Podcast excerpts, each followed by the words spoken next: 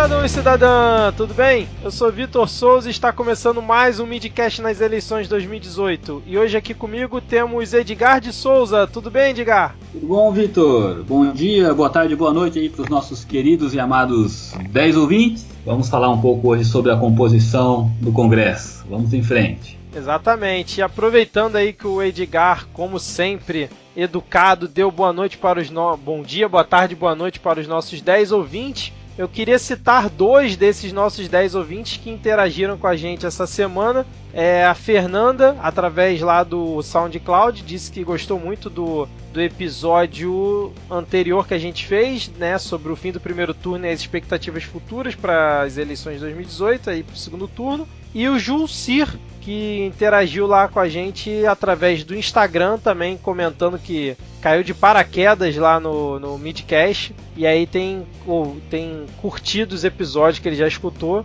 e espero que os dois continuem curtindo aqui o Midcast, tanto esse episódio como os próximos que vão vir. Então, como o Edgar já bem adiantou, hoje a gente vai continuar falando aqui da, das eleições, já que por enquanto não rola debate, né, Edgar? É, por motivos de saúde, técnicos, sei lá o que está acontecendo. Estratégicos. Estratégicos, exatamente. Porque dia 11, na última quinta-feira, era para ter ocorrido o debate é, da Band é, entre o Jair Bolsonaro e o Fernando Haddad, só que o Jair Bolsonaro, ainda por recomendações médicas, está impedido de participar do debate. E aí foi até um dos pontos que movimentou essa semana, que foi a galera ali pró-Haddad é, fazendo vários memes e provocando o, o Bolsonaro falando que ele era fujão, que ele estava fugindo do debate, que ele estava com medo, né, que não tinha proposta nenhuma para apresentar. E aí o Bolsonaro é, criou um meme da internet que já está rolando, não sei se você acompanhou, Edgar, que é o marmita de presidiário, em que o Bolsonaro, para responder o Haddad dessa zoação e dessa pressão que eles fizeram nas redes sociais a respeito do Bolsonaro não participar do debate, que inclusive foi adiado para o dia 18, na próxima quinta-feira, ele mandou essa lá no Twitter chamando o Haddad de marmita de presidiário, e aí os seguidores do Bolsonaro só chamam o Haddad de marmita de presidiário agora, tá? Uma guerra de memes ali no Twitter, principalmente. E essa menção, ela veio em resposta ao Haddad, que fez aquela uh, brincadeira, ah, se, se ele quiser, se ele, o Bolsonaro quiser, eu vou até lá na, na enfermaria entrevistá-lo. Você não pode ficar exaltado, eu prometo falar bem baixinho, e aí levantou a bola pro, pro Bolsonaro e como, como já tem o próprio, a própria equipe do Bolsonaro usado aquele slogan do corte rápido é Tramontina, o Bolsonaro mandou um corte rápido. Pois é, porque o, o Carlos Bolsonaro, que é o filho do Bolsonaro, ele mandou que o Haddad entende mesmo é de ir em presídio, é, respondendo ao Haddad em relação a esse negócio de enfermaria. E aí o Bolsonaro comentou em cima desse tweet do filho dele dizendo que, é, que o Haddad tinha que ter calma, que a hora dele é chegar, e aí chamou ele de marmita de corrupto preso. E aí, essa semana que, que passou, não teve muitas não tiveram muitas novidades a respeito da disputa presidencial. O Haddad não conseguiu trazer nenhum fato novo que pudesse abalar a estrutura do Bolsonaro. O Bolsonaro continua na defensiva e já está falando que não sabe se vai aos debates do segundo turno, mesmo que tenha condições, que pode ser que utilize isso como estratégia. E se mostrou isso na pesquisa Ibope que saiu hoje, no dia 15 de outubro, que é quando a gente está gravando, onde ali o Bolsonaro aparece com 59% dos votos válidos e o Haddad 41% não teve muita mudança em relação a uma pesquisa que foi do Datafolha, né, que saiu semana passada, que a margem de diferença já era mais ou menos essa. Com uma vantagem dessa, como diria lá no interior, né, até eu que sou mais bobo também não iria no debate. Exatamente, cara, assim, o Bolsonaro, se não for debate, ele já ganhou a eleição. Assim, é o que é, tudo indica. Ele vai lá então, dar cara tapa. Exatamente, correndo o risco de falar alguma besteira e produzir arma pro inimigo. Então... Não, correndo risco não, ele com certeza vai falar alguma besteira, né? Exatamente. Então, assim, é, eu no lugar dele, assim, óbvio, né? Eu no lugar dele eu iria, mas se eu tivesse condições, claro. Mas uma estratégia dele não ir seria perfeito, cara, para ele. Lembrando que assim, nunca ocorreu de, no segundo turno, um dos candidatos faltar a um dos debates. Já ocorreu isso no primeiro turno, no passado, que foi com o FHC e com o Lula, ambos quando estavam disputando a reeleição. Isso a gente não pode reclamar da Dilma, hein? Vamos lá, a Dilma foi nos debates tanto no primeiro turno quanto no segundo. É, e aí o Bolsonaro, se não foi nenhum debate no segundo turno, vai ser um fato inédito de um dos presidenciáveis não participar. É, você tem mais alguma observação em relação à semana dos presidenciáveis aí, Edgar? Tem mais algum. Tirando Não, assim, tá cara. tá rolando uma guerra entre os dois ali no Twitter, é, é um atacando o outro, um respondendo o outro, tá um. Chega, às vezes chega a ser um baixo nível, mas eu não vi nada de, de novidade pra gente comentar aqui essa semana. Não, também não vi. Eu vi uma. Eu acho que foi um comentário, ou enfim, algum outro podcast. Eu tenho ouvido bastante o Pingo nos lá da Jovem Pan e talvez tenha sido lá é, um comentário sobre o, o apoio que o Ciro Gomes está dando pro, pro Haddad, né? Aquele apoio assim, olha, vou viajar, vou sair de férias. você, Ele você foi pra Europa, parece, né? É, sinta-se apoiado, aquele apoio moral, né? Sinta-se apoiado. Aquele tapinha nas costas e já sai e vai embora, né, cara? Pois é. E aí, para completar, a Cátia Abreu, que é a vice, ou que foi a vice do Ciro Gomes falar, eu acho que Haddad, você deveria abrir mão aí da sua, da sua candidatura em favor do Ciro Gomes. é verdade, a Kátia Abreu mandou isso mesmo, né? Depois, acho que foi no dia seguinte que a gente gravou o episódio sobre o fim do primeiro turno, ela mandou essa, né? Porque então... na Constituição diz, né, que se acontecer alguma coisa com um dos candidatos que foi pro segundo turno, ou ele desistir, ou o cara morrer, assim, e não importa. Algo que inviabiliza a candidatura, o terceiro colocado automaticamente é convocado pro segundo turno. É, aí é o cirão da massa. Exatamente. Tiveram os casos de agressões e violência que estão cada vez mais surgindo aí nas redes, né? Quem, quem tá sofrendo a, a, a agressão é, falando que é em nome do Bolsonaro, gritando Bolsonaro, utilizando camisa, e aí vários, é, vários lugares aparecendo com o símbolo nazista, mas é preciso ter calma nesse momento, porque de fato até agora acho que nenhuma das é, ocorrências foi assim totalmente comprovada que a pessoa fez por motivação política e utilizando o nome do Bolsonaro como, como motivação, né? Tanto o caso lá daquele capoeirista que morreu assassinado com as 12 facadas, que até o Edgar comentou no episódio anterior, o cara que fez a fez agressão não, né? O cara que matou o capoeirista, depois, na, quando ele foi preso, ele disse que não teve nada a ver com motivação política, apesar de, ao que tudo indica, ele estar é, vestindo a camisa do Bolsonaro no dia. Mas assim, se o próprio cara que matou disse que não foi, é complicado a gente também ficar levantando acusações aqui, né, Edgar? Então, essa, essa, essa guerra de fake news, ela acaba nos impactando nessa na qualidade do nosso, dos nossos informes aqui, né, na qualidade dos nossos pitacos. Porque num primeiro momento uh, aquela a morte do Moa do Catendê, que é o nome desse capoeirista baiano, uh, no primeiro momento foi dito que era motivação política, que começou com uma discussão sobre PT e Bolsonaro. Só que na matéria que eu vi hoje, não sei se a matéria é de hoje, pode ter sido saído, pode ter saído ontem, mas na matéria que eu vi hoje, parece que ele já voltou atrás e disse que não, que na verdade foi uma ofensa à honra, e ele estava se defendendo ou defendendo sua honra, enfim. Não sei mais o que é verdade ou não. Mesma coisa a questão da suástica lá no. Acho que foi no Paraná ou no Rio Grande do Sul, não tenho certeza. É, da menina que teve o pescoço marcado com, com um estilete. Não, pescoço não, a barriga, né? Foi a barriga. A barriga, eu vi uma foto que parecia ser um pescoço, mas enfim. Ah, é, é enfim. Eu vi uma foto lá da minha teve o corpo, parte do corpo marcado com uma suástica, né? Vamos resolver o problema.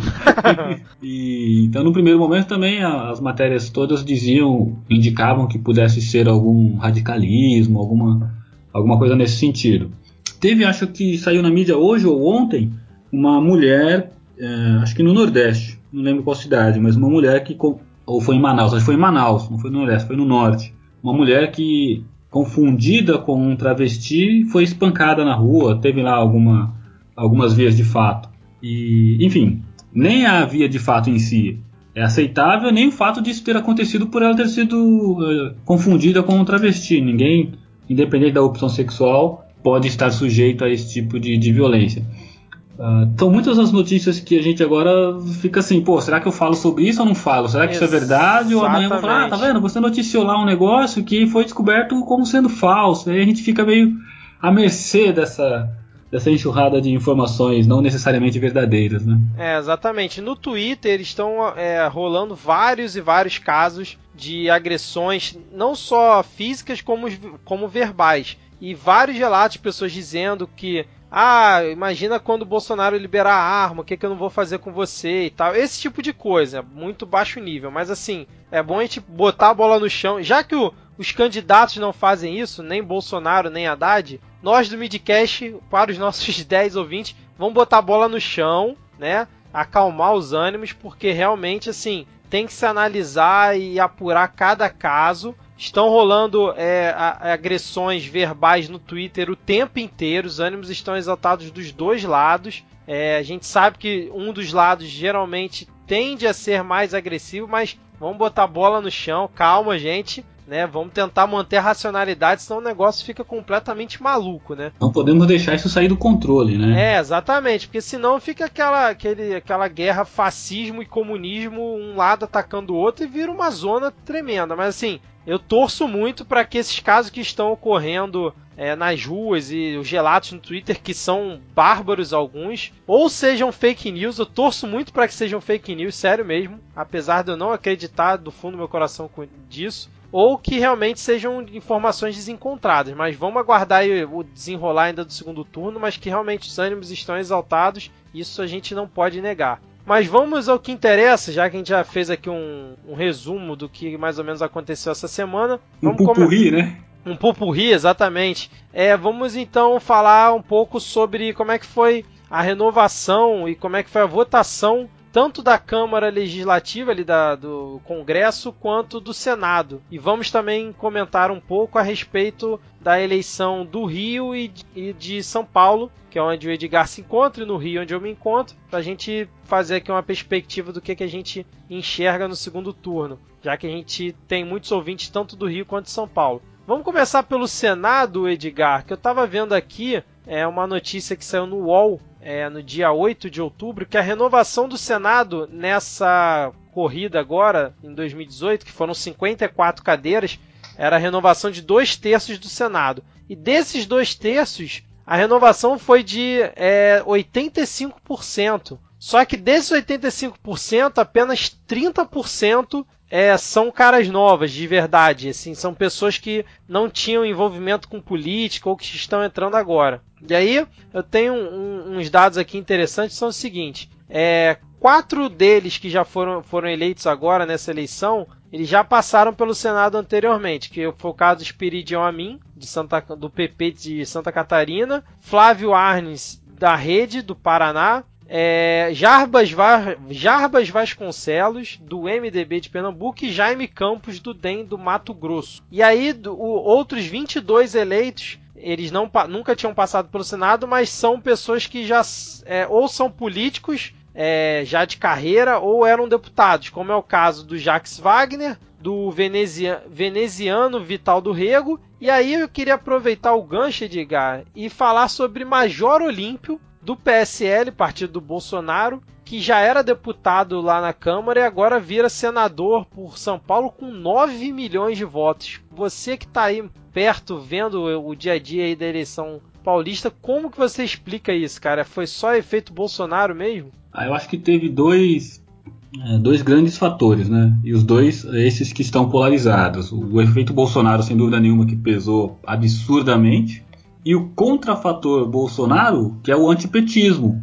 Porque um outro candidato que muita gente acreditava que não me engano estava em primeiro lugar nas pesquisas era o Suplicy. Exato. E não entrou, né? Entrou o Major Olímpio, uh, militar, então com toda essa, essa esse apelo uh, mais à direita, enfim, militar, assim como Bolsonaro. não lembro se ele é do mesmo partido, acho que não. É, do mesmo partido, PSL. É, então. então tá, tá aí o lastro. E a, e a Mara Gabrilli como, como segunda, segunda melhor, mais bem votada. E o Suplicy não entrou. Então acho que é reflexo desse efeito é, ojeriza ao PT e, e, simpatia com, com Bolsonaro. Exatamente, a Mara Gabrilli, que ela entrou aí pelo PSDB, que é uma das que não são caras novas, já que ela era deputada, não é isso, Edgar? Ela já era deputada, era deputada federal. Isso, exatamente. Agora vai pro Senado. Assim, é uma renovação no Senado, mas não é uma cara nova. E ela ficou bem na frente do Suplicy, foram quase 2 milhões de votos a mais que o Suplicy. Ela teve 6 milhões e meio e o Suplicy teve 4 milhões e 600. É, e foi um resultado que realmente ninguém estava esperando. E aqui no Rio, já vou até falar aqui pelo Rio de Janeiro, o Rio de Janeiro a gente também teve uma certa surpresa, porque em todas as pesquisas dava o Flávio Bolsonaro e o César Maia liderando até com uma certa folga. E aí parece que teve uma corrida ali de última hora, assim como foi para governador, onde migraram muitos votos para o Harold de Oliveira, que é um cara que é conhecido aqui no Rio, principalmente por ser do rádio e tal, ele é do PSD, e ele foi passou ali em segundo lugar, o Flávio Bolsonaro tranquilamente em primeiro com 31%, com 4 milhões e 300 mil votos, que também é uma cara nova no Senado, mas não é renovação, já que ele, ele já era deputado. E o Haroldo de Oliveira passou ali em segundo, que surpreendentemente entrou é, na segunda vaga, sendo que nas pesquisas ele aparecia atrás do Chico Alencar, que ficou em quinto na, no, no, na votação final. É nessa, eu acho que nessa estratégia de como é, como ficar um pouco mais no poder, porque reeleição é isso, né? Reeleição é um cara que já está lá mordendo o osso e não quer largar o osso, ele quer continuar no poder. Então, nessa estratégia de como conseguir ficar um pouco mais no poder, o grande vencedor foi, na minha leitura, o Aécio Neves, porque se ele é tivesse candidato, ele, ele tentou a Câmara como deputado federal lá por Minas e conseguiu ser eleito. Ao passo que a Dilma, numa estratégia é, diferente da do, da do Aécio, ela tentou a candidatura pelo Senado e não conseguiu. Teve inclusive uma votação bastante pífia. Talvez se ela tivesse tentado a Câmara dos Deputados, ela teria conseguido sim. Aliás, é, várias figuras importantes ficaram de fora, né? O que mostra que realmente o brasileiro está de saco cheio e botou muita gente para correr. Só que aquilo que a gente até conversou, né, Edgar? Tem que ver o que que botaram no lugar pra gente ter noção se foi melhor ou pior, né? Poxa, eu tenho aqui anotado uma crítica exatamente sobre isso, já que você puxou o gancho. Essa é uma matéria que eu peguei lá do. É do UOL. É uma matéria que saiu no UOL de um analista. Enfim, é uma matéria que fala sobre vários assuntos. E lá no meio tem uma, uma frase de um analista político que ele fala aqui do ponto. Eu estou lendo exatamente o que ele falou. Do ponto de vista qualitativo, a qualidade é muito ruim. O contexto é essa, os novos entrantes aí para a política. Né?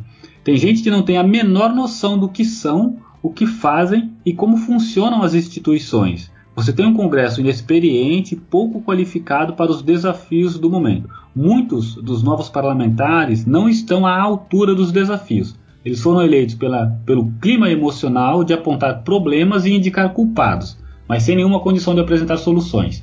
Que é um cenário bastante, bastante conhecido de, de quem acompanha minimamente a política. Né? Geralmente o político, esse que. O político mediano, ele nunca aponta soluções. Porque é muito fácil você, quando você não é vidraça, né? É muito fácil dizer assim, oh, aquilo lá não está funcionando.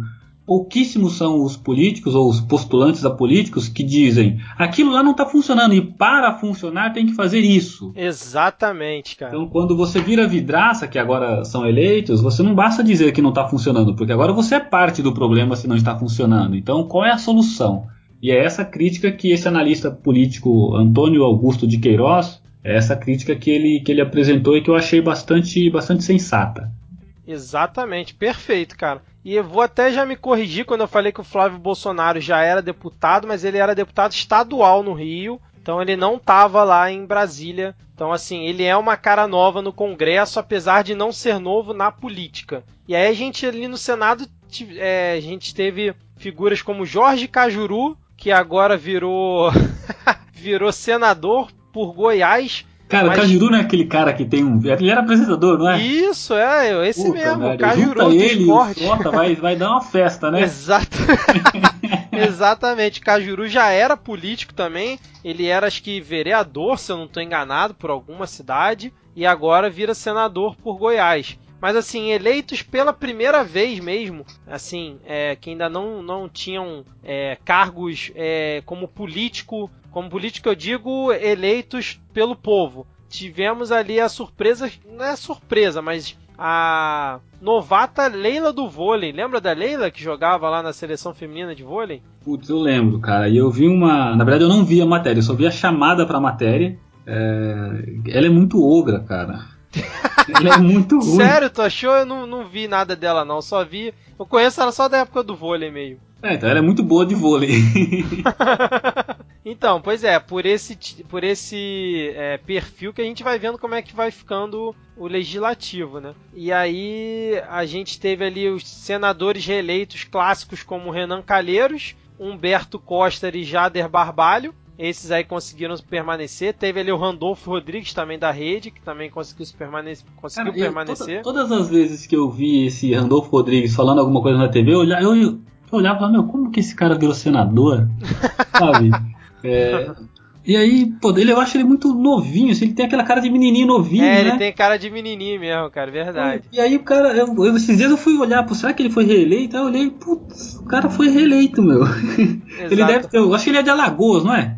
Ele é, deixa eu ver aqui, Alagoas, calma aí, deixa eu ver. Não, não é do, ele é do Amapá. Do Amapá. Deve ter um colégio eleitoral, ele, ele deve né, eu não sei se ele tem familiares, enfim, mas ele deve ter um colégio eleitoral bom lá. Talvez tenha feito alguma coisa lá pela, pela, pela população. Sim, provavelmente. Mas aí, assim, dos 46 novos senadores, né? Porque oito conseguiram se reeleger, dos 46 novos, só 20 realmente são rostos novos lá no Legislativo Federal, que é o que a gente já comentou. Então, assim, houve renovação de 85% do Senado na frieza dos números? Houve mas houve uma renovação tão grande assim de caras novas? Não. Então, assim, é preciso também ter calma em relação a esse ponto. Foi bom ter botado para fora pessoas como, sei lá, Eunício Oliveira, Cristóvão Buarque, Romero Jucá, né, essa galera das antigas, Roberto Requião, entendeu? Que assim, tem muita gente que gosta, mas também ficou de fora. Magno Malta, grande Magno Malta, ficou de fora, hein, Magno Malta? Que maravilha, hein? Fico feliz. Então, assim, é, por mais que tenham colocado pessoas desse tipo para fora, por exemplo, o início já estava combinando como é que ia ser 2019, como é que ia funcionar ali o esquema do Senado, né? O que que eles iam botar em pauta, sem antes ter sido eleito. Então, tá aí a resposta. Agora vamos ver como é que esses caras vão se, vão se virar sem foro privilegiado, né? Ou se vão é. arrumar uma boquinha em algum governo por aí para poder continuar fora ali da Lava Jato e afins. Tomara que não, né? Tomara que, tomara que eles é, percam o foro privilegiado, privilegiado e, e, respondam pelos crimes ou pelos pretensos crimes aí a eles, é, a eles é, associados. Mas, cara, seria horrível se virasse como, como houve aquela tentativa da Dilma transformar o Lula em ministro, né? Que ficou muito evidente. Tomara que isso não aconteça com esses caras e que cada um responda por aquilo que, que é acusado. Poxa, e se tiver que ir preso, que vá preso e vai lá fazer churrasco junto com o Lula, entendeu? Sim. É verdade, verdade. Então, assim, é isso. Acho que do Senado a gente já conseguiu cobrir. Mas, é, assim, os, os, analistas políticos, né, que não somos nós, estão avaliando que o Senado, assim como a Câmara, vai ser é, o perfil mais conservador dos últimos 30 anos, justamente por ter por terem sido eleitos nomes é, muitos ligados ao partido do Bolsonaro ou ligados ao Bolsonaro, que já traz uma coisa mais conservadora, principalmente na Câmara, mas também por nomes que defenderam bandeiras desse tipo e estão lá eleitos, né? É, é uma das consequências diretas é, em, em, relação a essa guinada à direita, como tem sido chamada, né? É, pautas como liberação de droga ou descriminalização de algumas drogas, pautas como descriminalização, descriminalização de aborto, esquece, isso não vai acontecer na próxima legislatura de forma alguma, porque. É, não vai ter espaço para essas pautas é, mais de esquerda ou mais contrárias, principalmente a, contrárias à religião, né? Pautas menos religiosas não, vão, não vai ter espaço. Exatamente. E aí, só fechando aqui a questão do Senado, é que foi, é, esse é o Senado que vai ficar o Senado mais fragmentado da história do, do, do Brasil, porque por exemplo, a gente tinha em 2018 16 partidos representados no Senado, agora a gente vai ter 21 partidos. Então, por mais que seja quem for que ganhe a eleição, provavelmente vai ser o Bolsonaro, por mais que ele fale que é, é diferente, vai fazer diferente, não vai fazer acordo, vai falar com pessoas e não com partidos, ele vai ter muito trabalho também porque Assim como o Senado, a Câmara também ficou muito mais fragmentada. E aí, a partir de 2019, vão ser 11 é, senadores do MDB, 6 do PT, 8 do PSDB, tem ali 7 do DEM, 7 do PSD. Então, se você parar e analisar assim, tem 4 do PDT. Então, vamos lá. O PT, se você soma ali PT, PSDB, PSB, PDT,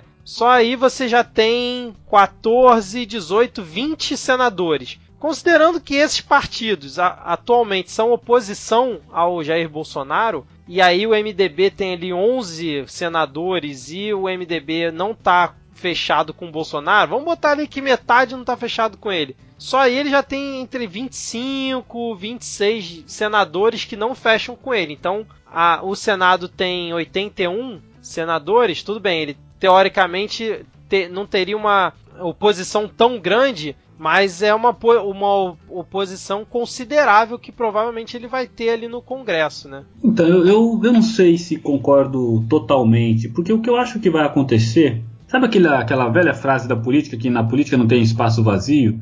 Eu acho que embora hoje, pré-eleição, né, ainda se tenha muito essa, ah, não apoio de forma alguma o Bolsonaro, não apoio, não apoio.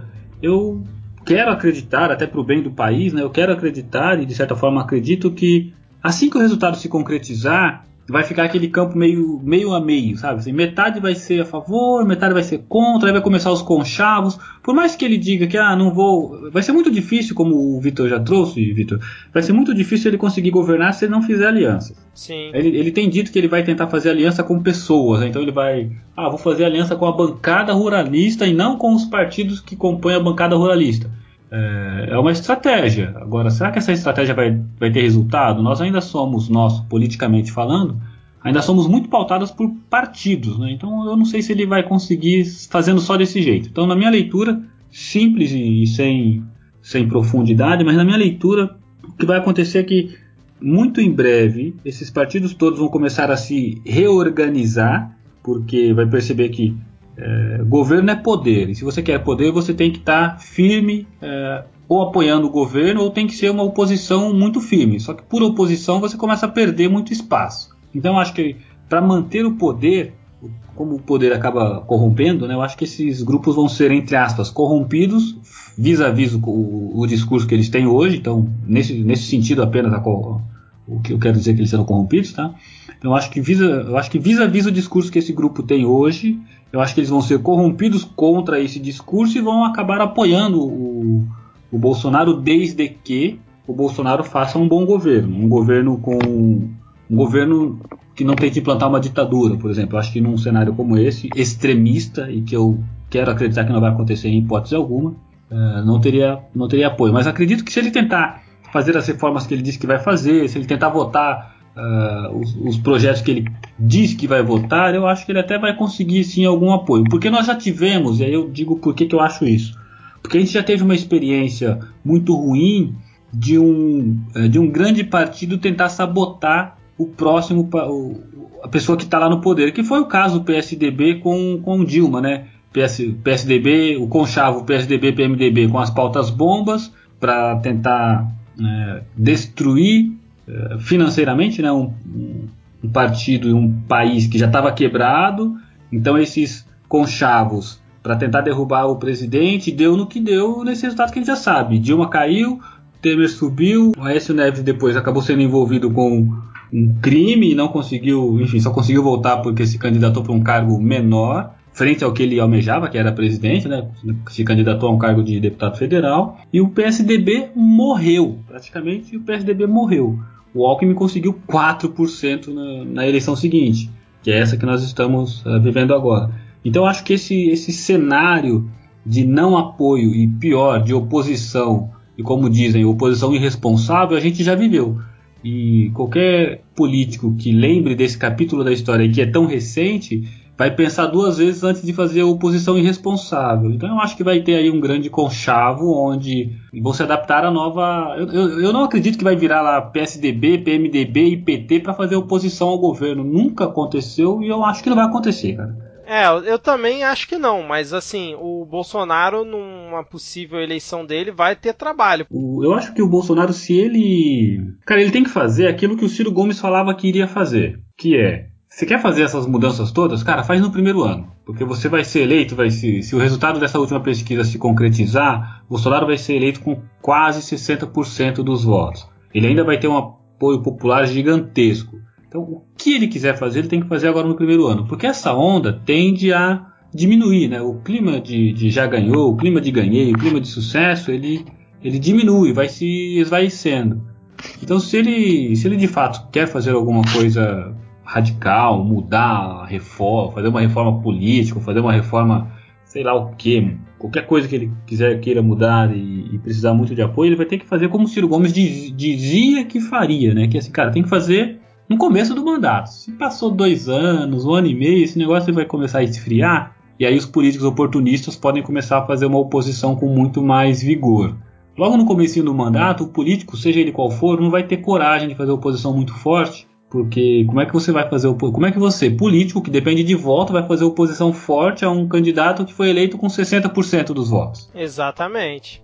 Então, assim, esse é um ponto muito bem observado, Edgar, isso é verdade. Então, assim, o problema é o que, que o, Bolsonaro vai tentar passar, porque a gente não sabe o que, que ele está propondo, né? A verdade é essa. Eu ainda, é. não, ainda não consegui descobrir o que, que ele propõe. É tudo muito genérico, não, não tem uma coisa detalhada, mas vamos ver no que, que vai dar, né, cara? Assim, o Brasil vai continuar com ele sendo eleito ou não. Então a gente tem que se contentar com isso. Mas vamos lá, vamos partir para a parte aqui do da Câmara dos Deputados, que também teve uma renovação muito grande. E aí eu queria já começar da gente falar é, sobre a tal cláusula de barreira, onde diversos partidos não atingiram e automaticamente eles já ficam sem fundo partidário e tempo de TV a partir de 2019. É, a cláusula de barreira nas eleições de 2018, como é que funcionava? Né? Os partidos tinham que obter nas eleições para a Câmara dos Deputados pelo menos 1,5% dos votos válidos, distribuídos em no mínimo um terço das unidades da federação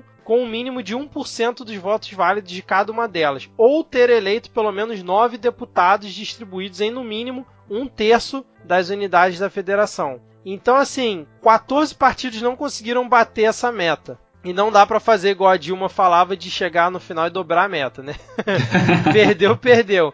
Então, perdeu, perdeu. É, ainda é uma coisa ainda a confirmar, mas segundo a agência Câmara, 14 partidos devem ficar sem acesso ao que eu falei, Fundo Partidário Tempo de TV, e são eles. Olha a lista, hein? Rede Sustentabilidade da Marina Silva, que eu acho que todo mundo conhece. O Patriota, que é o partido que ninguém conhecia, mas o Daciolo mostrou para todo mundo. Patriota, ele antes era acho que o PEN, se eu não estou enganado, aí virou Patriota. Inclusive ele virou Patriota para receber o Bolsonaro e o Bolsonaro foi pro PSL, né?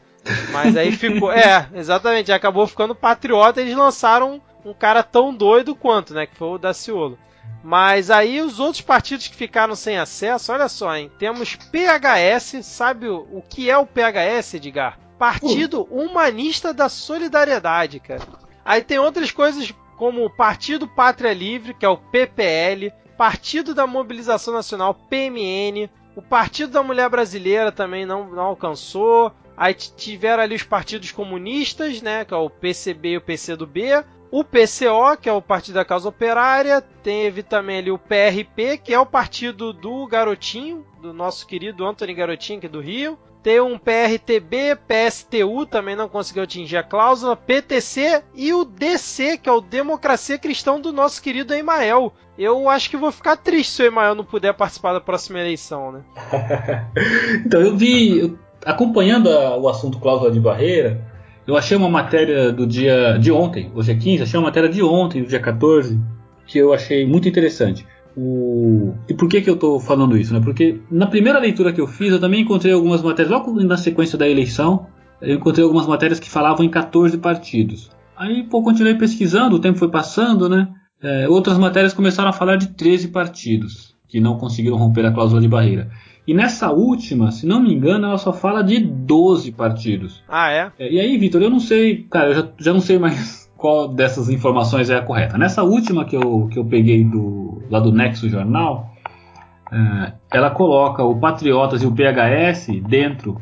E aí o argumento é que eles não conseguiram a questão dos números de deputados, né, nove deputados em cada em nove federações diferentes, mas eles conseguiram 1,5% hum.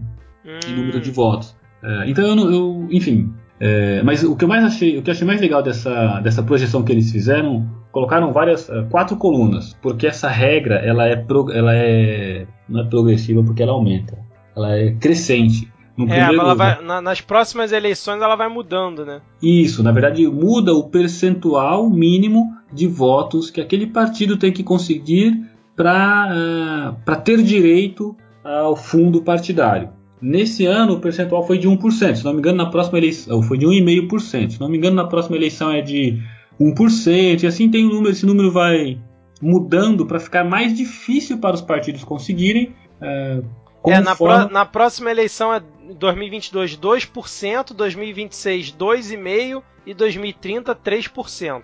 Isso. E esse número, quanto maior é o número, mais difícil é para o partido conseguir esse percentual de votos, consequentemente, mais partidos vão perder o fundo partidário.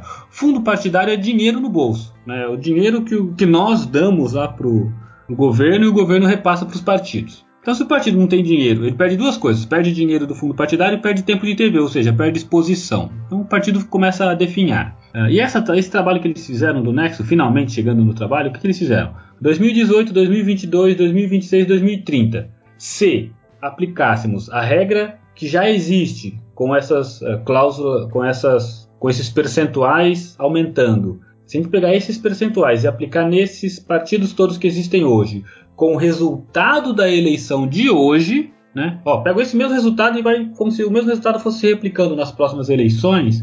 Em 2030, nós só teríamos apenas 11 partidos sobreviveriam a essa cláusula de barreira nos moldes que ela está definida hoje e com os mesmos resultados de eleição de hoje. E esses 11 partidos que, que iriam sobreviver são PDT, PSDB, DEM, PRB, PSB, PR, MDB, PSD, PP, PSL e PT. Então olha que, que, coisa, enfim, talvez boa, né? Considerando que reduzir o número de partidos seja uma coisa boa, olha que coisa boa.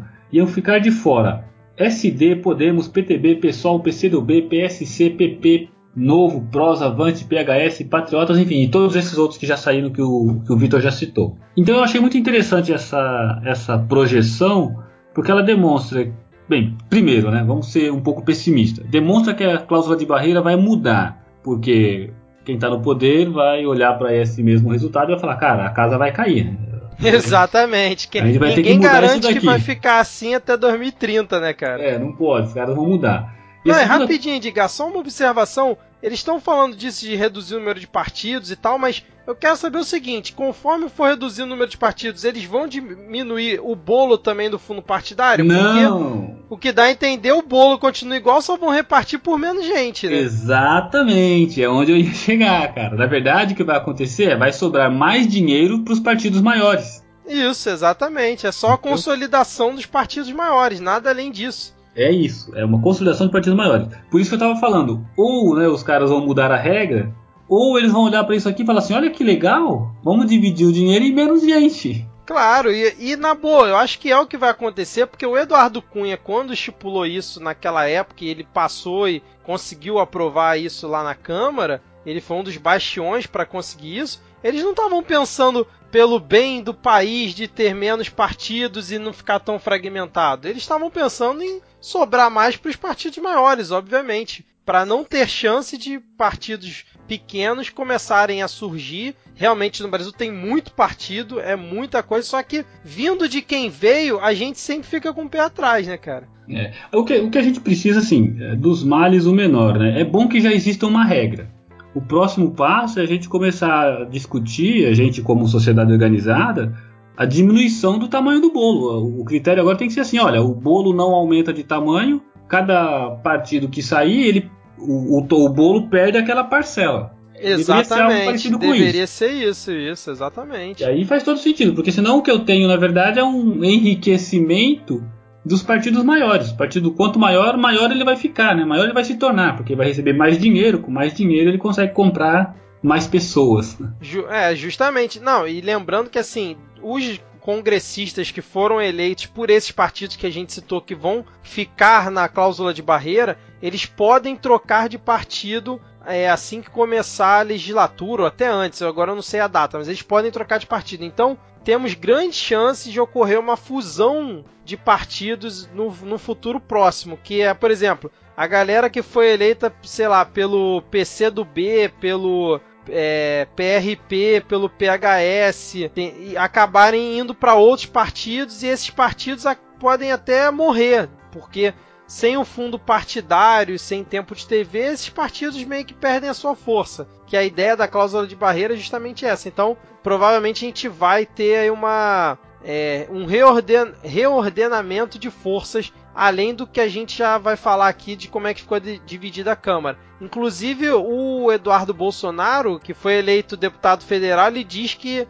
acredita que até 2019, até começar o governo do pai dele, caso o pai dele ganhe, a bancada do PSL seja maior que a do PT, porque provavelmente vai absorver pessoas de outros partidos. Então, a gente tem que ficar observando isso também para ver como é que vai ser. Então vamos lá como que ficou a divisão da Câmara dos Deputados após a eleição 2018. Temos é, 30 partidos representados, é, e isso inclui os partidos que também caíram, ficaram na cláusula de barreira, tá? Porque apesar deles ficarem na cláusula de barreira, a cláusula de barreira é só para acesso ao dinheiro do fundo partidário. O partido continua sendo representado lá, a não ser que o congressista mude de partido. Então, a maior bancada eleita foi a do PT com 56 partidos, e depois veio a do PSL com 52. E aí a gente vê, Edgar, uma diferença, um gap consideravelmente grande dos dois primeiros que polarizaram também na Câmara,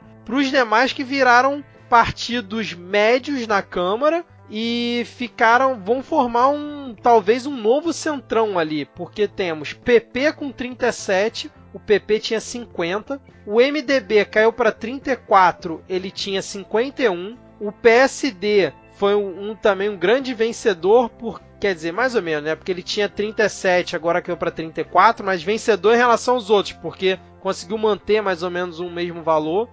O PR caiu de 40 para 33, é, aí a gente tem o PSB com 32, que foi um dos grandes vencedores também, que ele tinha 26 antes. E para mim, acho que sem dúvida, o maior perdedor foi o PSDB, que caiu de 49 para 29 deputados, assim como o DEM que caiu de 43 para 29. Foram acho que os dois que mais perderam força. É, o PDT ampliou pra, de, de 19 para 28. Então assim, a gente vê que os partidos, vamos dizer assim, mais tradicionais, que é PSDB, MDB é, e DEM, partidos ali de centro, centro-direita, perderam bastante força por conta da avalanche PSL vindo ali junto com o Bolsonaro, que aliás o presidente do PSL deve estar tá rindo à toa, né? Porque ele tinha um, um parlamentar em 2014, quando ele foi, teve a eleição, agora tem 52 o bolo que ele vai receber ali do fundo partidário vai ser bem generosa a fatia, né, Edgar? Sem dúvida, vai ser um bolo muito grande.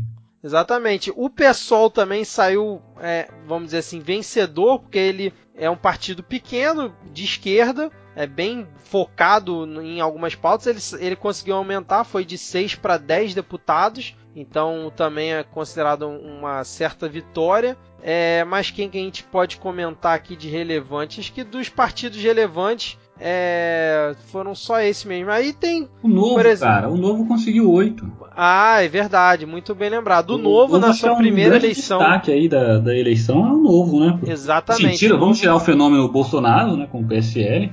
Mas o novo com uma proposta completamente diferente, não aceitando o dinheiro do fundo partidário. Inclusive, eles estão com uma briga para como devolver o dinheiro para o fundo partidário. Ou melhor, como devolver o dinheiro para o povo, né? Porque eu vou fazer um pouco de propaganda do novo agora, né? Depois eu mando a conta lá pro novo. Eu tava lendo uma matéria que eles estão na briga que é o seguinte: eles, por serem um partido, enfim, legalizado, tudo inscrito, tudo certinho, têm direito ao fundo partidário. Só que eles abrem mão do fundo partidário. Só que o que o. Como é que é o nome do cara do Amoedo, né? O que o Amoedo falou foi: olha, Amoedo, eu quero pegar o dinheiro que você me deu pro fundo partidário e devolver para vocês dividirem entre vocês. Eu quero pegar o dinheiro e devolver para o governo, para que o governo aplique em educação e qualquer coisa, mas não para o fundo partidário. E não tem como fazer isso, cara. Parece que vocês não estão numa batalha jurídica para conseguir devolver o dinheiro, porque a regra diz: se você devolver, volta para o fundo partidário. E aí o Amoedo falou: mas de jeito nenhum, o fundo partidário eu não dou. Eu guardo aqui na conta e até resolver esse embrólio.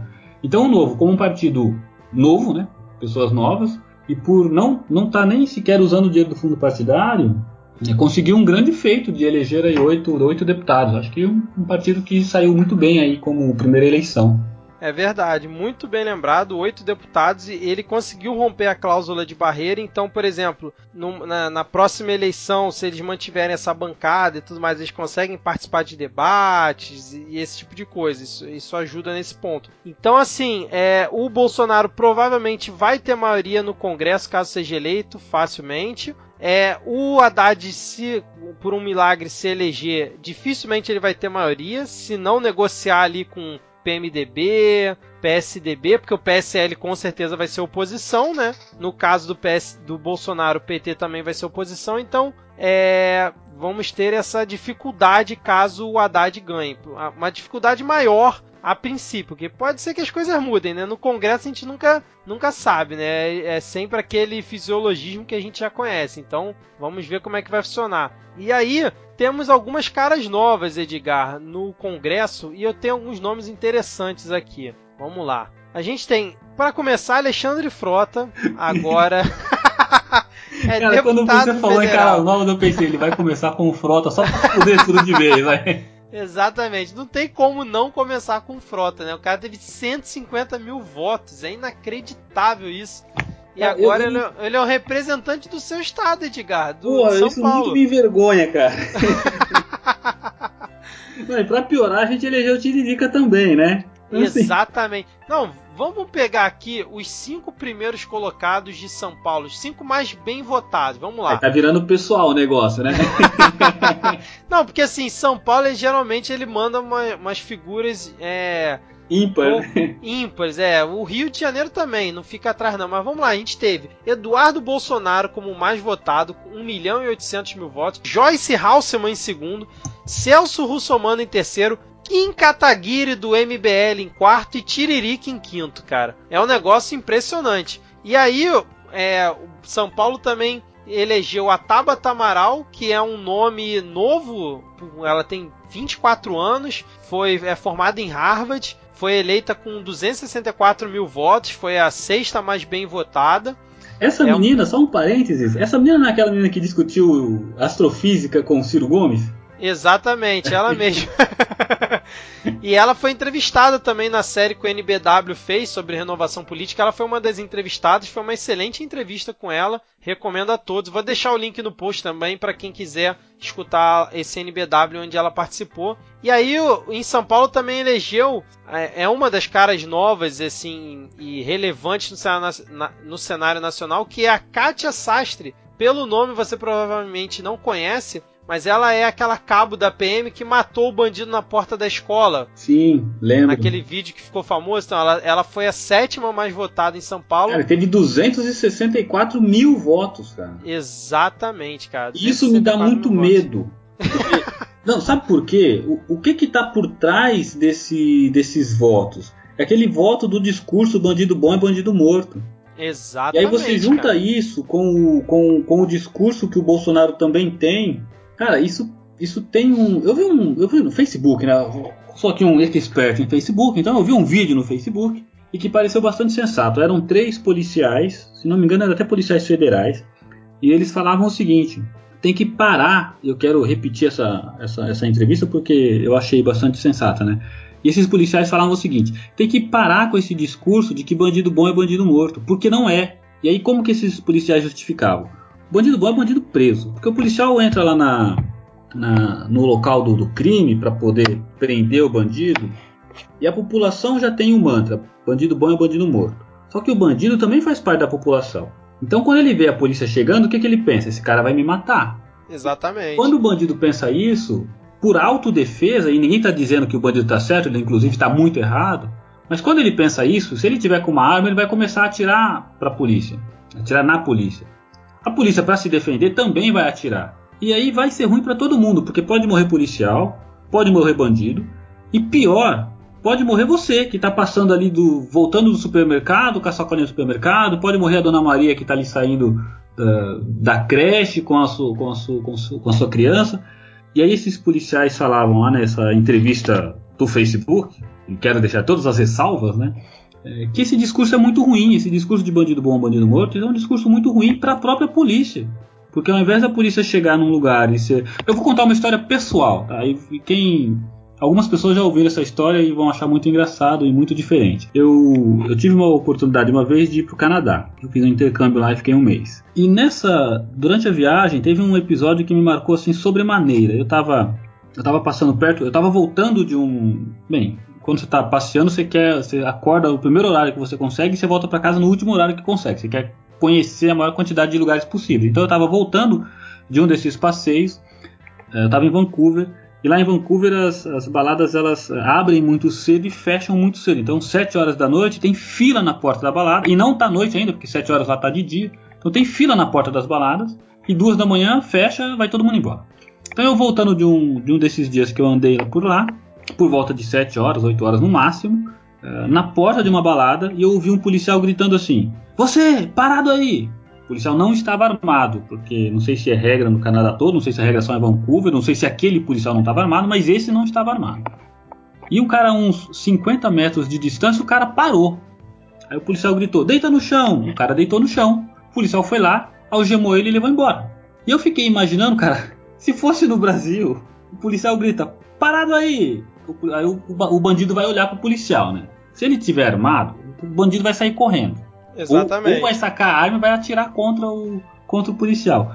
Nunca, em hipótese alguma, o policial vai gritar parado aí e o bandido vai parar. É. Aí você, né, só para mostrar como é diferente. E aí no Brasil não, no Brasil nós temos a cultura de que bandido bom é bandido morto. E aí, de acordo com essa entrevista desses três policiais, o que eles disseram é: cara, tem que parar com isso, porque eu, como policial, eu quero chegar lá e quero prender o bandido. Eu não quero trocar tiro com ele, porque trocar tiro com o bandido é ruim. É ruim para mim, é ruim para o próprio bandido, para a família do bandido, é ruim para as vítimas que estão do lado. Poxa, a gente pode citar como exemplo um caso muito recente, acho que foi dois ou três dias atrás, desse assalto lá em Manaus, onde quatro, cinco bandidos fizeram 25 pessoas de reféns. Em um cenário desse, de, o bandido já sabe que vai morrer, e de fato morreram quatro, uma troca de, de, tiros com a polícia ali ia ser uma carnificina. Imagina a quantidade de pessoas que não poderiam ter morrido nessa troca de tiros. Os bandidos ficaram, fizeram um círculo de reféns com os 25 reféns e os bandidos ficaram no, no centro do circo. Imagina se começa a sair troca de tiro ali, ia dar um pega pra capar. Mas vamos seguir a pauta aqui, né? Exatamente, exatamente. mas um bom, um bom relato de Edgar, mas Edgar, somos minoria é, nesse Brasil de meu Deus, sendo que o Bolsonaro teve aí 46% dos votos, pois a é. galera dele eleita em peso, então somos minoria, então eu acho que a maioria da população, nesse atual momento, considera que bandido bom é bandido morto e não um bandido preso. Mas enfim, isso aí é uma discussão ô, ô, muito um ampla. Post, vamos, falar, vamos fazer um post para falar sobre isso. É, exatamente. Isso aí é um outro podcast, tem muita polêmica, tem visões de, dos dois lados, então não vamos nem entrar muito nesse mérito. Mas seguindo, vamos lá. Seguindo a lista aí do. Em oito, em oitavo, ficou uma moça chamada Sâmia Bonfim. Isso, que é do PSOL também, que é uma cara nova, é, dizem ser bem progressista em relação a diversas pautas. É, Bem, tem, tem Capitão Augusto, cara, eu não conheço esses caras. É, tem Pastor Marco Feliciano, que foi reeleito. No total, foram eleitos 269 novos deputados. Então foi pouco mais de 40% a renovação da Câmara, o que está mais ou menos na média do que geralmente ocorre. É, é, é aquela velha história do, do Senado. Não são necessariamente caras novas, apesar que no, na Câmara foram muitas caras novas, mas é uma renovação considerável também. Né? Eu tô olhando a lista aqui, uma das. Pô, tem uma. Alguém aqui que foi reeleito, cara, que eu acho que ela é. tá na política desde a época de Dom João VI. Que é Luiz Erondina. Foi reeleito de novo, cara. Exatamente. Pô, acho que Dom João VI já, já ela já devia estar lá na corte. Quem mais? O, tem. Outros no... Não, tivemos outros nomes importantes. O, o, nosso príncipe Luiz Felipe de Orleans e Bragança também é eleito por São Paulo com 112 mil votos. A gente teve o Marcelo Freixo, que virou agora deputado federal, ele que é um deputado estadual conhecido do Rio e acho que em boa parte do Brasil teve 342 mil votos. É, tem a Marília Arraes, que era vereadora em Recife, é neta do Miguel Arraes. Ela tem 34 anos, foi eleita com cento, pouco mais de 190 mil votos. Tivemos a pastora Flor Delis, que é uma cantora gospel e pastora evangélica no Rio que é, é, parece que é famosa aqui. Eu confesso que eu não conheço, mas é, é, ela tem uma relevância aqui. Teve 196 mil votos. Aí teve João Campos, que é filho do Eduardo Campos, que morreu em 2014 naquele acidente de avião. Foi eleito também deputado federal. Mas quem a gente pode citar aqui? Áurea Carolina, que é uma vereadora que ficou famosa lá em Belo Horizonte pelo mandato que ela fez, pelas pautas que ela defendia, e ela também conseguiu se eleger. Então, assim, tivemos bastante caras novas, não só dali da direita como da esquerda também. Tem também o Marcelo Van, ha Van Hatten, do Novo, que também ficou famoso aí nas redes sociais. É, ele foi, eu acho que o mais votado na história lá do Rio Grande do Sul. E vamos acompanhar. Muitos estão entrando aí com. dizendo que vão combater tudo isso que tá aí, né? Que é o, o famoso bordão, né? Eu sou contra tudo isso que tá aí. Sou aquele discurso moralista, contra a corrupção que vai botar a casa em ordem. O Alexandre Frota tá incluído nisso aí, porque ele defende essa bandeira. Mas vamos ver como é que, que vai sair esse congresso novo. E assim, hashtag tenho medo. Eu só tenho isso a dizer. Poxa, eu, eu endosso essa hashtag tenho medo aí. Eu tô aqui brincando e sendo. Uh, tentando ser bastante descontraído, mas eu confesso que eu estou verdadeiramente com medo do que pode acontecer. Uh, eu acho que tem um tom um pouco alarmista na minha fala e por isso eu tento uh, não divulgar aí para os nossos 10 ouvintes o meu tom alarmista, mas eu estou bastante preocupado de verdade, cara. Assim, eu vi um, um post de alguém na, no Facebook que falou assim: é, eu tenho medo de sair na rua e apanhar na rua. Né, essa pessoa falando, não eu. E, mas eu acho que isso, cara, tem muito de verdadeiro nessa frase. Principalmente se você considerar, se você fizer parte de minorias, pô, se você faz parte do grupo LGBT, o risco de você é, passar a sofrer uma agressão ah, maior nas ruas é muito grande, porque a direita toma o poder, não necessariamente é uma coisa ruim, mas os idiotas de plantão estão aí, sabe? E, influenciado por esse poder, por esse levante da direita, podem começar a surgir os idiotas de plantão achando que isso lhes dá o direito de agredir, de bater, enfim, de desprezar uh, as minorias. E isso é muito ruim, realmente prejudicial e me causa muito medo.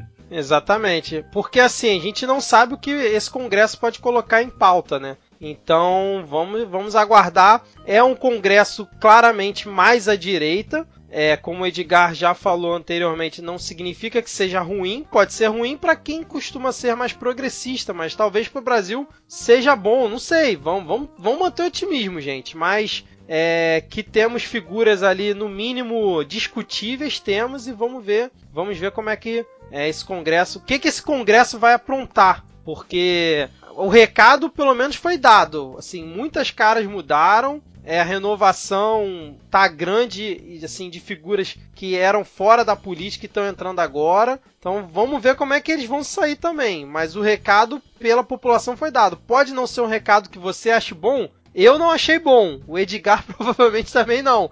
Mas foi o recado que a maioria da população deu. Então vamos nessa, vamos continuar de olho e ver o que, que vai acontecer. É, Edgar, para a gente fechar, vamos comentar rapidinho sobre a eleição dos governadores, Rio e São Paulo, que é o que a gente consegue acompanhar melhor. Poxa, o que, vamos. Que, o que, que você espera aí para eleição de São Paulo, que vai ter no segundo turno João Dória e Márcio França? Cara, eu tô achando que existe uma chance grande de dar Márcio França, sabia?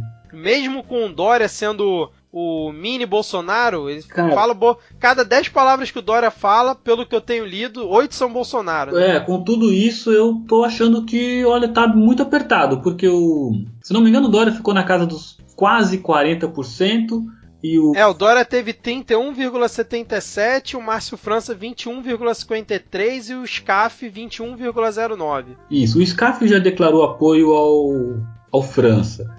A gente sabe. O, Lu, o Luiz Marinho do PT provavelmente também vai declarar apoio a ele. É, porque PT apoiar o PSDB é o, nunca antes na história desse país, né? Ainda mais em São Paulo, né? Ainda mais em São Paulo, que é o berço da polarização total, né? É, não sei, eu tô achando que vai. Eu, eu confesso que votei no Dória no primeiro. Vou começar a falar meus votos, hein? Eu votei no Dória no primeiro turno, mas eu estou inclinado, ainda não decidi, mas eu estou inclinado a votar no, no Márcio França. E eu já ouvi isso de um monte de gente, cara. É mesmo, cara? O Márcio França é um o... cara mais de centro aí, né? Ele é um cara mais de centro, ele foi prefeito de, de São Vicente, acho que por duas ou. Acho que por duas é, por dois mandatos, ele foi prefeito lá em São Vicente. E o Márcio França ele tem algo que o, talvez eu não tenha acompanhado tanto a trajetória dele, mas ele aparentemente tem algo que o Alckmin tem, que o Alckmin tem, e que eu gosto em político, que é a uh, descrição, descrição, sabe? Ele é um cara mais discreto, ele é um cara que não, não é aquele cara espalhafatoso, que sabe, que não é o político padrão que está acostumado, que fala, que quer toda a oportunidade para se aparecer. Eu tenho sentido que ele é um político mais discreto. E eu gosto de políticos discretos. Uh, se eu, se eu achasse que o Alckmin tivesse alguma chance, eu teria votado no Alckmin. Não votei no Alckmin, votei no Ciro Gomes. Voto útil. Mas eu não sei, eu tô com uma tendência a mudar o voto que eu fiz no primeiro turno e acabar votando no, no Márcio França no segundo turno. Eu ainda não decidi. Ainda tá, ainda tá cedo para decidir, ainda preciso ouvir mais. Mas é, existe uma tendência. Edgar, eu tava pesquisando aqui agora, não saiu nenhuma pesquisa que eu considero relevante, porque eu não considero Paraná pesquisas relevantes, mas é o que tem para hoje. Então, acho que foi a única pesquisa que saiu para governador até agora. Na Paraná Pesquisas, o Dória tá aparecendo com 52,3 e o Márcio França com 47,7. O que, para mim, assim, empate técnico, né? É, exatamente. O empate técnico, se você considerar ali a margem de erro, que deixa eu ver aqui quanto é que foi, margem de erro de dois pontos, é um empate técnico realmente ali, né? Uhum. Porque o Márcio França chegaria a 49,7 no melhor cenário e o Dória a 50,3, então é muito próximo. Não chega a ser um empate técnico, mas é, é mas tá ali bastante, é bastante embolado, né? Acho que é uma boa é, palavra. Exatamente, mas assim, o engraçado é que dá para ver claramente por exemplo, o Dória bateu 31% no primeiro turno. Considerando que o pessoal do PT não vai migrar para o Dória, improvável. E o SCAF está apoiando o Márcio França, isso mostra pela pesquisa que o SCAF não conseguiu transferir os votos dele para o Márcio França só pelo apoio. Né? Muitos migraram para o João Dória, já que o João Dória teve 31 no primeiro turno e agora na pesquisa está com 52, né? É, eu, eu, não, eu não sei, eu não consigo ainda explicar essa razão de eu de eu estar com essa tendência para votar para o Márcio França. Essa, a questão dele ser mais discreto é uma delas, sem dúvida. Mas eu não sei se me incomoda, acho que me incomoda um pouco, fazendo uma autoanálise aqui, como o Haddad não faz, eu vou fazer a minha, né? fazendo uma autoanálise aqui, eu acho que me incomoda um pouco o fato do cara, dois anos atrás, não ser é, nada, no sentido político, né? Como ele mesmo se vendia, eu não sou político, eu sou gestor. E aí ele, com esse discurso, consegue ser eleito como prefeito. Acho que fez coisas boas, ou pelo menos fez bastante marketing das coisas fez e talvez eu esteja influenciado por esse marketing para dizer que ele tenha feito coisas boas. Acompanhei muito de longe, apenas notícias de TV, né? Não fiscalizei, eu acompanhei, não fiscalizei. É, e aí dois anos depois ele já está almejando o governo do estado que é um salto considerável, né? Para daqui quatro anos, sem dúvida nenhuma, tentar é, a presidência da República, principalmente se o, se o PSDB implodir do jeito que está sendo é, mas ele vai tentar por onde? Porque a Joyce Halseman, que é do PSL, partido Bolsonaro, e foi eleita aí deputada federal, que para mim é uma das figuras lamentáveis de, de estar indo é, para a Câmara, mas enfim, há quem goste. É, ela, inclusive, numa, numa live que ela fez no Facebook ou no YouTube, enfim, ela falou que o Dória tá no partido errado, que ele não tem que estar tá no PSDB e que se ele quiser, o PSL tá aberto para ele lá, para ele ir pra lá. Então, eu vi isso também. O cara tá no meio da disputa e ela manda uma dessa, cara. É brincadeira. Olha, olha, só que maluco. Eu acho que pensando muito friamente, assim, eu acho que ele não faria esse movimento hoje. Por quê? Porque o, é quase certo, na minha leitura, é quase certo que o Bolsonaro vai ganhar. Se o Dória for para o PSL, o Dória, o Dória não vai ter espaço para tentar a, presidência daqui a quatro anos. E tudo indica Entendi, que ele é. quer a presidência daqui a quatro anos, porque ele já queria agora a presidência. Inclusive foi uma puta briga no PSDB isso, é, o PSDB rachou, que é o que até falei no último, o Dória é o cavalo de Troia do Alckmin, né? Ele mandou pra lá e, e tá agora todo rachado o PSDB. É isso, então se ele for pro PSL, ele não vai ter espaço nenhum uh, é, para tentar a presidência daqui a quatro anos. Com essa, com essa derrocada que o, que, o, que o PSDB teve aqui em São Paulo, e teve, teve nacionalmente, né? É, o PSDB, aqueles, o grupo que é chamado de os cabeça branca do PSDB, né, os, os fundadores do partido, cara, tão, tão rachado, assim, não tem mais o que fazer, né? E o... Só que o Dória ele tem um, um legado de apoiadores bastante grande ainda em São Paulo. Então o que eu acho que pode acontecer com uma das possíveis, um dos possíveis cenários é ele ser eleito em São Paulo como governador. Acho que ele tem chances reais de ser eleito, embora eu talvez não vote nele. É, então um cenário bastante razoável é ele ser eleito em São Paulo e aí sim, pensa no PSDB. Tudo bem, tudo pode mudar, mas PSDB daqui quatro anos para presidente. É, quem? O Anastasia? Será que a Anastasia vai ganhar lá em Minas? Acho improvável, hein? Então, então assim, começa, começa a não ter mais é, quadros, como usando as palavras que o Alckmin gosta de usar, né? O, o PSDB começa Bota, a ficar com quadros. Bota o S de novo. Ah, cara, a S não ganha mais. A S, se ele tivesse tentado o Senado, ele não tinha ganhado, sabe? Ai. Então, ou o PSDB se fortalece muito, talvez com a saída de alguns, uh, de alguns quadros, talvez do próprio Alckmin saindo do partido, ou talvez sendo jogado a escanteio e o Dória, com, uma nova, nova leva, talvez, de, de pessoas até então desconhecidas ou pouco expressivas nacionalmente, tenta ocupar esse espaço para que no, daqui quatro anos seja o candidato viável do PSDB. Ou surge um Bolsonaro do, do PSDB aí daqui quatro anos e ninguém vai saber quem vai ser o próximo candidato. No cenário atual, parece que o Dória está pavimentando esse caminho. Ele está tentando conseguir o governo, porque aí ganha força, ele, Dória, ganha força para já começar a articular a presidência daqui quatro anos. Já pensou ele ser o cavalo de Troia do Bolsonaro daqui a quatro anos? Porque ele fez isso com o Alckmin, né? Foi lá amiguinho do Alckmin, tudo certo, ganhou a prefeitura e depois tentou dar rasteira. Aí agora ele, vamos dizer que ganha o governo de São Paulo, fica ali amiguinho do Bolsonaro, tenta dar rasteira nele daqui a quatro anos. Vamos, vamos aguardar, porque na política, amigo, pode esperar qualquer coisa. Pô, eu não tinha pensado nesse cenário não, mas é muito verdade é, isso aí, cara. É, cara. É... é uma tese interessante, cara. É, vamos, vamos aguardar, cara. Vai ser animado. Esses próximos Vai quatro anos animado. vão ser bem animados. E pra gente fechar aqui então, Edgar, vou falar um pouquinho sobre a eleição para governador do Rio quais são as minhas impressões, se você tiver alguma observação também, alguma pergunta e tal. A gente teve no primeiro turno a surpresa, que foi o Wilson Witzel, que eu acho que a maioria dos eleitores dele, dele não sabem pronunciar o sobrenome dele, não sei nem se eu falei certo, onde ele teve ali 41% dos votos, e em segundo o Eduardo Paes, que vinha liderando todas as pesquisas, com 19% dos votos, ficou bem para trás o Eduardo Paes, e agora é segundo turno, pega para capar, cara porque o Witzel tá sendo apoiado pelo Bolsonaro, tá fazendo aí campanha junto com o filho dele e fala no Bolsonaro toda hora e tem toda essa ligação que inclusive é o que provavelmente motivou a ida dele pro segundo turno, ainda mais com essa força, porque é, na semana anterior à eleição do primeiro turno ele falou em voto no Bolsonaro e teve apoio da família Bolsonaro, então os votos migraram quase que completo pro Witzel. Até, e ainda teve a questão do garotinho não ter conseguido concorrer no primeiro turno, né? Que a TSE caçou ele.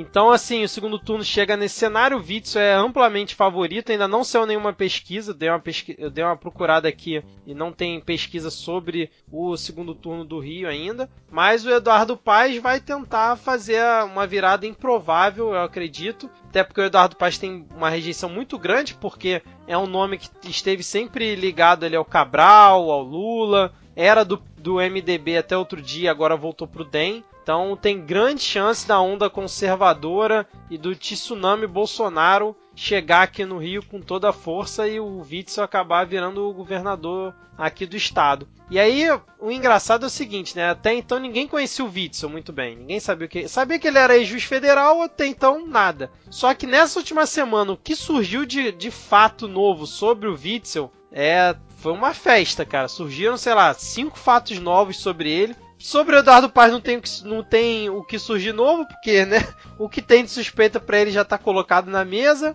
e não, não tem como surgir algo diferente. Todas as coisas que ele está envolvido ou suspeita de envolvimento já está colocado. A galera já tem uma rejeição grande. E aí o Witzel, inclusive, acho que foi ontem ou anteontem, saiu um vídeo dele, dele falando como que ele fazia um esquema para poder absorver um auxílio como juiz do, do juiz substituto da vara dele, onde ele conseguia fazer um esquema e, e absorver 4 mil reais no salário dele todo mês. É, isso não é ilegal, mas foi uma manobra que ele fazia ali. É imoral, muito né? Claro, exatamente, é, é imoral. imoral. E aí tem outros pontos também. Parece que o Eduardo Paz divulgou que, pela lei da ficha limpa, o Witzel teoricamente não poderia é, participar dessa eleição. Por quê? Porque na lei da ficha limpa diz que se um juiz ele for licenciado do cargo e ele tiver algum processo junto ao conselho rolando, junto ao conselho lá, não sei como é que é o conselho dos juízes, enfim, ele não poderia ser candidato. Ele entraria na lei da ficha limpa e teoricamente seria um ficha suja. Eu vi o Eduardo Paz divulgando isso, alguns veículos divulgando, mas não sei como é que está o andamento disso. E aí surgiram outras coisas também. É, aquele caso que quebraram a placa da Marielle, você viu esse lance? Sim, eu vi isso aí.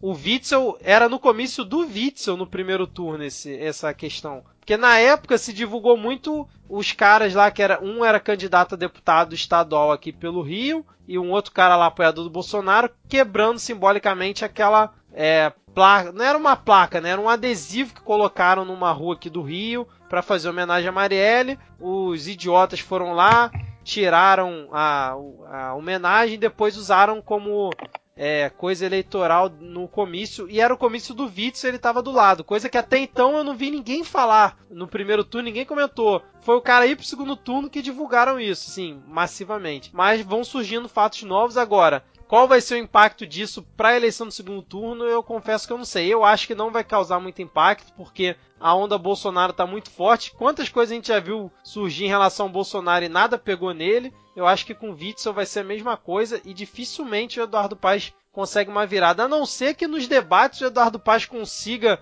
fazer algo extraordinário e deixar o Witzel numa saia justa, alguma coisa assim, e aí ele consiga reverter, mas acho muito improvável. É, eu tô olhando aqui os perfis do G1. Esse Wilson Witzel, ele tem 50 anos, é de Jundiaí, São Paulo, doutorando em ciência política, mestre em processo civil e professor universitário. Casado, pai de quatro filhos, já foi fuzileiro naval, defensor público e juiz federal por 17 anos. Currículo o cara tem, né? Sim, sim. Não, e ele bate na tecla que ele tal, esteve ao lado de Sérgio Moro, Bretas e afins, né, para moralizar o país, que através da Lava Jato e de todos os seus, os seus outros braços e tudo mais, porque ele está incorporando e trazendo para ele o discurso, já que ele era juiz federal, né? Sim. E aí tá tentando trazer isso para ele. Engraçado que assim, antes do primeiro debate que teve, que acho que foi na Band News que promoveu, o Witzel falou que ia dar voz de prisão pro Eduardo Paz no debate. não sei se você viu isso. Eu vi sim, é absurdo. Né? Aí, o, é um absurdo. Aí o Eduardo Paz falou que com ele não, que não tinha esse negócio de intimidação, que ele queria ver ele fazer isso mesmo, e aí no debate não rolou nada disso. É, eu lembrei agora aqui do nosso amigo Alexandre, e lembrando das suas origens, eu ouso dizer que lá em Maricá, Eduardo Paz não vai ter voto nenhum, cara. pois é, em Maricá, Eduardo Paz não é pessoa benquista, não, cara. Quer ver? Deixa eu fazer uma busca aqui por Maricá, como é que foi a votação do Eduardo Paz lá, olha só, vamos lá.